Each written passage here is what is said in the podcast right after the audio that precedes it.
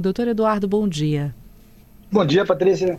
Bom dia a todos os ouvintes da Rádio CBN. Prazer enorme estar aqui com vocês. O prazer é nosso. Doutor, parece que é bater na mesma tecla, dar murro em ponta de faca, porque a gente fala, fala, fala, mas o brasileiro, e aí eu faço a minha meia-culpa, né? Ainda não cuida direito do coração. 30% ainda morre por problemas cardíacos? É um número assustador, né? Uhum. É, o impacto que tem das doenças cardiovasculares é, na saúde e no impacto é, nesse sentido. É, tem interessante, é, a Organização Mundial de Saúde, alguns anos atrás, fez uma reunião em que é, trazia números alarmantes, né? Ou seja, sete fatores de risco, é, entre eles aí o principal seria o tabagismo, uma dieta ruim, sedentarismo, sobrepeso, obesidade, pressão arterial elevada, colesterol alto e a glicose alta no sangue, respondiam por um aumento de custos gerais da saúde na ordem de 213%. E que, por exemplo, países do primeiro mundo, cerca de 98 ou 99% da população não tinha uma meta tangível nesses, de correção desses fatores é, primários né, é, de risco. Uhum. Então, a gente vê o custo da saúde crescendo, o custo em termos de, de vida, de é, as pessoas ficando cada vez mais doentes, é, e como se fosse algo que a gente não está freando e a, a, faca e o queijo estão em nossas mãos. Uhum. Temos que mudar para poder alcançar esses objetivos de ter uma saúde melhor. Vamos lá, dois extremos.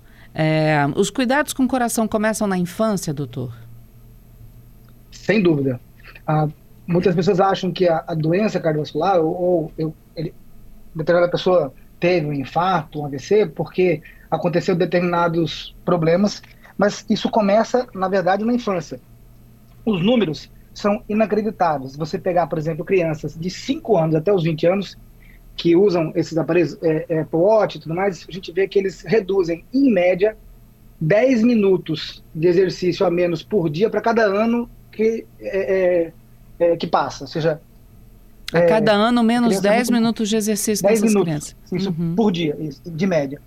Ah, isso tem, e, ou seja, e o adoecimento começa aí, porque a gente, a prevenção cardiovascular ou a, a manutenção de, de, uma boa saúde depende muito de você manter a parede dos vasos sanguíneos, quem vai fazer essa rede de distribuição de oxigênio, coletar o que tem de errado e jogar fora, depende dos vasos sanguíneos e se você começa a agredir muito cedo, você vai ter muito mais problemas, muito mais buraco nessa pista, o que vai deixar você mais suscetível a outras doenças graves do coração. Uhum. Agora, no outro extremo, muita gente ouve falar: ah, eu já estou com mais de 50, eu já estou com mais de 60, o que vier agora é lucro, tá tarde para eu começar a fazer exercício, tá tarde para eu deixar de comer meu torresminho. É, é, é, é tarde ou nunca é tarde para se começar a cuidar do coração, doutor? Nunca é tarde. Nunca é tarde para deixar para você começar a cuidar do coração. É, havia uma, eu lembro na faculdade, de havia esse, esse signo de falar assim: ah, se o indivíduo tem mais de 60 anos, não adianta mais falar para ele parar de fumar.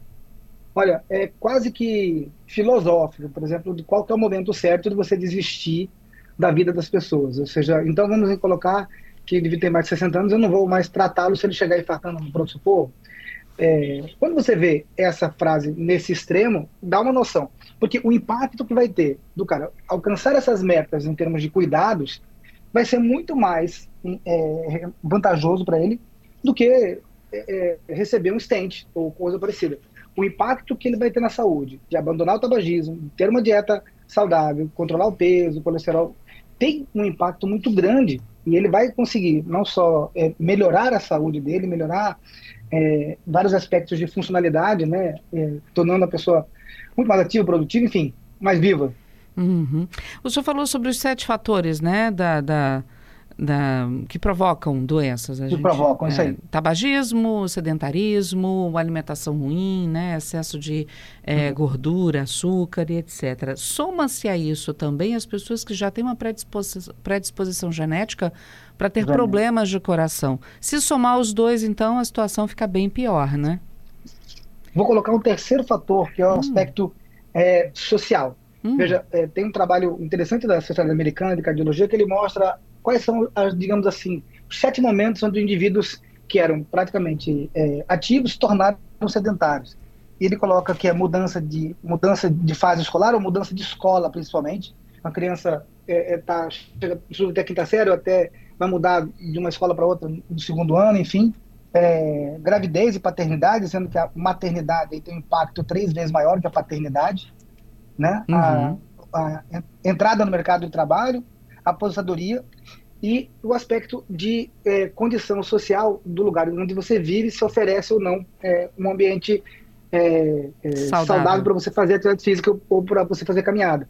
O que implica diretamente num dever público, né, de ter áreas de, de que são monitorizadas, que não tem o risco de é, de agressão física, para que as pessoas possam se tornar seguras e fazerem exercícios físicos com regularidade. Uhum.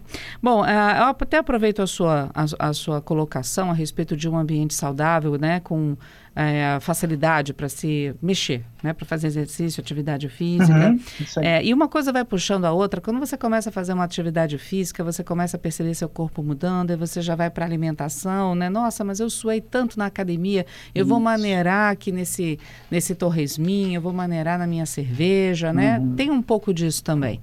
Mas vamos lá, uma pessoa extremamente saudável, com uma alimentação perfeita, que não faz atividade física, corre o risco, vamos tirar aqui a predisposição genética. Uma pessoa normal, saudável, uhum. sem nenhum tipo de problema, tem uma alimentação maravilhosa, mas é sedentário.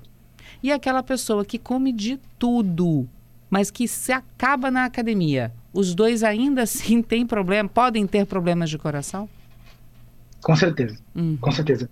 É interessante porque não dá para acusar um, um único fator. Veja, ao adquirir hábitos de vida saudáveis, você está reduzindo é, digamos, a, a incidência ou a ocorrência, as chances de você desenvolver um, um evento cardiovascular em pelo menos 50%.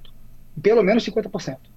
Tá? Então, se você fizer tudo certo, você tem 50% menos chances de desenvolver. E esses mesmos hábitos que a gente está falando com relação ao, ao estilo de vida de doença cardiovascular vão reduzir em 51% menor incidência de câncer também. Então, hum. de uma, em, uma, um, objetivos comuns você previne aquilo que mais gera é, repercussões em termos de, de anos de vida e, e, qualidade de vida para as pessoas no mundo inteiro, né? É, esse, esse controle vai gerar impacto enorme pra, na prevenção de doença cardiovascular. Agora, não tem como você falar, ou bater no peito e falar assim, nossa, eu tenho uma alimentação, eu como salada tudo mais, olha, 50%, praticamente 45% a 50% dos casos de dislipidemia, ou seja, não estou falando em hiperlipidemia, colesterol alto, falando de dislipidemia. Você tem um padrão de colesterol, mas de qualquer forma, esse padrão, embora não seja muito alto, ele possa ser muito agressivo. Então, 50% das dislipidemias são de causas genéticas. Se você comer errado, você vai ter dois fatores de uhum. dislipidemia. Mas se você comer tudo certo, ainda assim você tem um problema. Então, não adianta é, olhar para esse cenário e achar que apenas pelo fato de que você ter um ambiente uma alimentação saudável, você vai viver mais.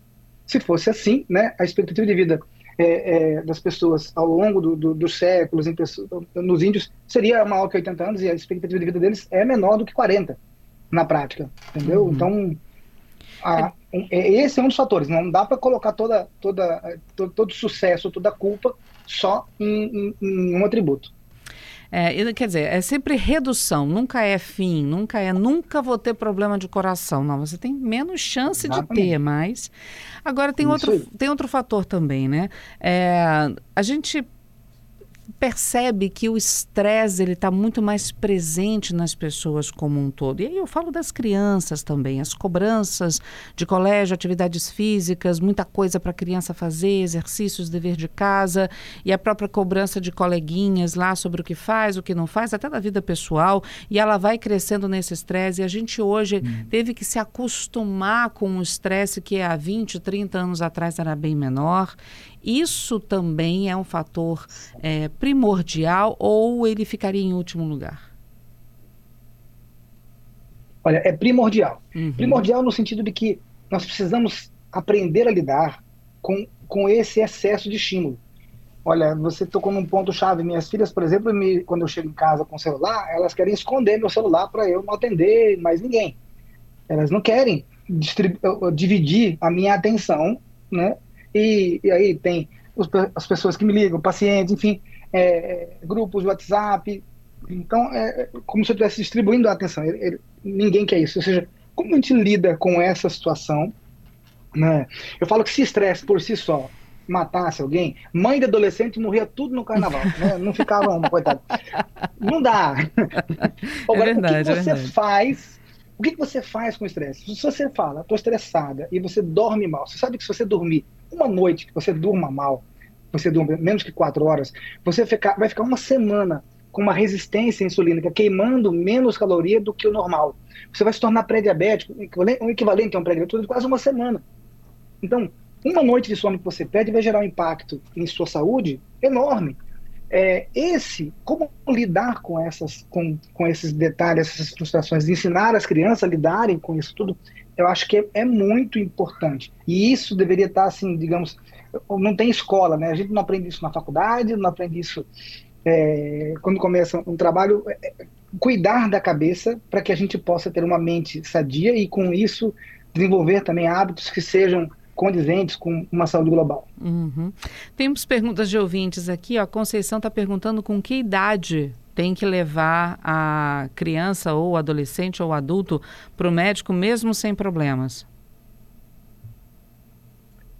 Olha, acho que em termos de crianças, a, a, os pediatras fazem puricultura, acompanham o crescimento e desenvolvimento da criança e aquilo é o mais importante. Entender que, é, do ponto de vista de adulto, o que é crucial é que a gente não trata especificamente, por exemplo, o colesterol. Não, é o, não trata o valor, trata-se o risco cardiovascular. Uhum. Então, a partir dos 18 anos, você tem que ter um médico que acompanhe, um clínico, que faça avaliações com relação à a, sua é, acuidade visual, que avalia a sua pressão arterial, a glicose e o colesterol uma vez ao ano a partir dos 18 anos.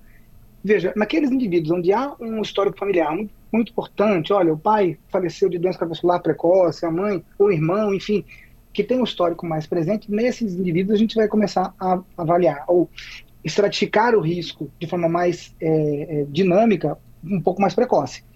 Então, depende do histórico, mas esse, é, esse, digamos, esse filtro um clínico pode fazer e, a, a, ou seja, a vigilância realmente passa depois disso. E aí, um recado que eu acho que é crucial.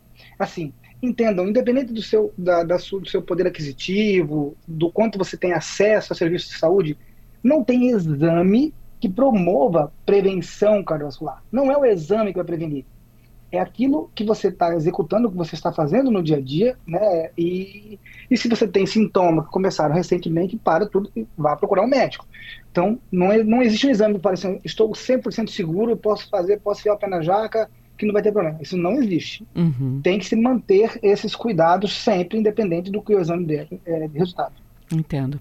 É, muitos brasileiros ainda não procuram, nunca foram um cardiologista, doutor? Muitos, muitos. Assim, é impressionante.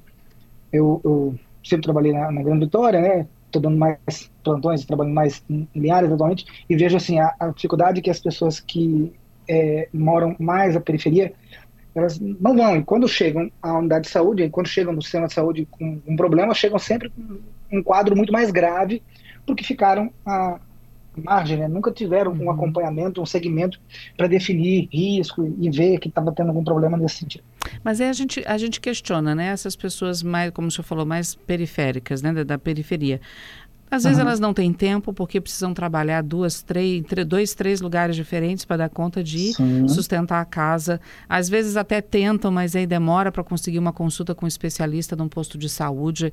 É, isso contando que não tem plano, né? Às vezes, dependendo do plano, marca uma consulta na época que não pode ou aparece alguma coisa e acaba não indo e deixa para lá e não remarca. Isso tudo também precisa ser levado em consideração sem dúvida. Uhum. Isso, isso é saúde pública, né? Ou seja, uhum. o que, que nós estamos fazendo como sociedade que, que permita que esse indivíduo não seja criminalizado, seja a, o, você vou fazer um check-up, você vai tá trabalho para um check-up, vamos dizer assim, o seu vagabundo parece que está acusando, né, uhum. o que a gente faz hoje. É, é, esse, digamos, essa evolução do ponto de vista de gerar benefício, ou seja, nós precisamos mudar a sociedade para que ela possa se beneficiar. Nós estamos comunicando à sociedade adequadamente sobre o que é preciso fazer para que ela possa mudar, né? Eu acho que é um trabalho é, de várias frentes que precisam ser implementados para que a gente possa ter uma evolução realmente real.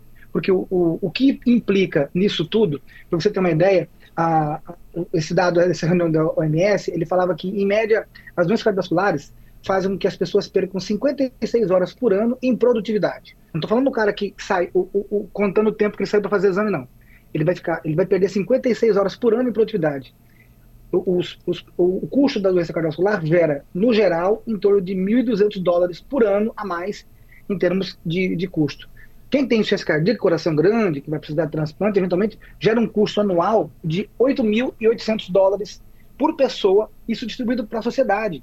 Imagina o custo final é, para o sistema de saúde desse, desse impacto. Uhum. Em média, as pessoas que têm doença cardiovascular ficam 13 dias, tem 13 dias perdidos por ano de, de trabalho. Como reduzir isso? Como melhorar esse aspecto? É, nós temos que nos organizar para que a gente consiga entregar para esse, para essas pessoas, é, para o funcionário, para o é, cara que é o dono da empresa, para o gerente, enfim, para todos, é, prevenção cardiovascular, prevenir promover saúde, para que a gente possa ter um ganho realmente é, é, real para todos. Uhum. É, bom, a gente falou das pessoas com uma baixa condição financeira, mas quem tem condição financeira de pagar um médico particular ou de ter um plano melhor de saúde, às vezes não vai por conta de estresse ou porque acha que não precisa, mas esses também precisam lá do seu puxãozinho de orelha para cuidar melhor do coração, né, doutor? Sem dúvida. Uhum. Eu ontem estava falando com uma paciente sobre isso, mostrando para ela, olha aqui, o número de presidentes americanos que morreram de insuficiência cardíaca. É, não é um problema financeiro. Uhum. Bom, o senhor falou sobre transplante, a pessoa que precisa que tem um coração grande, que é uma doença cardiovascular, né? É, e precisa de transplante. Como estamos em termos de transplante no Brasil e no Espírito Santo, doutor? Olha, é, o transplante é, um, é uma, um, digamos, um, algo é, muito importante, porque quem vivencia uma situação como essa sabe, quem tem um familiar que tem uma insuficiência hepática, um, um, fígado que não funciona, quem tem que fazer hemodiálise é, é, diária, ou quem tem insuficiência cardíaca, eu falo que a sensação que o cara fica afogando para ir da, da, da, sala até o banheiro é, com cansaço extremo, é, nota o quanto isso é impactante, né?